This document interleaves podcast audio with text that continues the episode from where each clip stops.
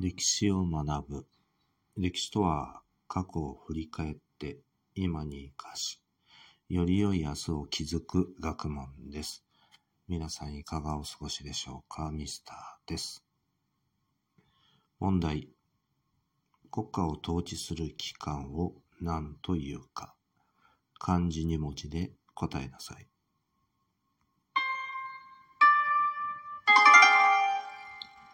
答えは政府です。